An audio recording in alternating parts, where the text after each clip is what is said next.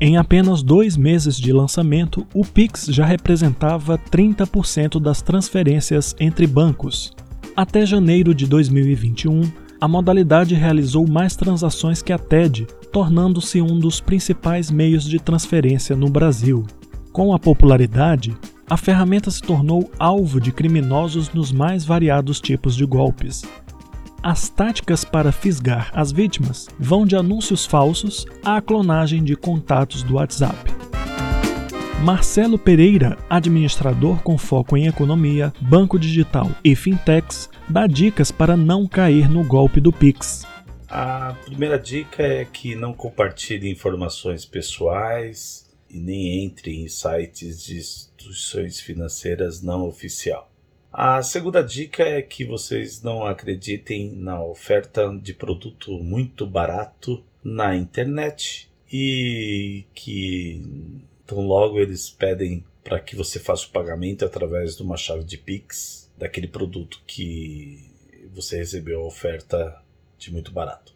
É importante que você chequem a loja que está fazendo oferta de produto, que o produto tem um preço coerente com o valor do mercado e não façam a, o pagamento enquanto não fazerem todas essas checagens. O terceiro golpe mais usado, né, é o golpe do WhatsApp, né? Eles estão clonando o seu WhatsApp, né, através de um arquivo que mandam, pedem a chave secreta do seu WhatsApp e vocês sem querer acabam passando e aí eles clonam o seu WhatsApp, pegam os seus contatos mais próximos e começam a fazer pedidos de empréstimo informando uma chave de Pix falsificada. Tá? É um golpe que está na tona, todo mundo está caindo. Então, fique bem atento no golpe do clonagem do WhatsApp. A quarta dica é aquelas ligações de, de instituições financeiras não oficiais pedindo para que você faça um teste de Pix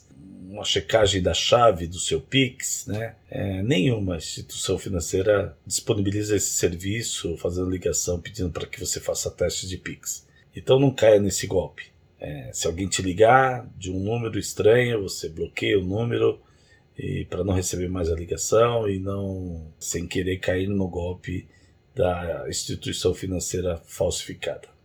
Bom, pessoal, é importante também que se por um acaso vocês caírem nesse golpe, é, façam um boletim de ocorrência, é, pode ser feito via internet mesmo. É, junte todas as evidências, todas as informações referente àquele golpe, é, tudo bem relatado, porque esse boletim de ocorrência vai servir para que você leve para a tua instituição financeira, para que eles façam uma análise e tentam é, avaliar e te ressarcir do prejuízo que você teve do golpe do Pix que você sofreu.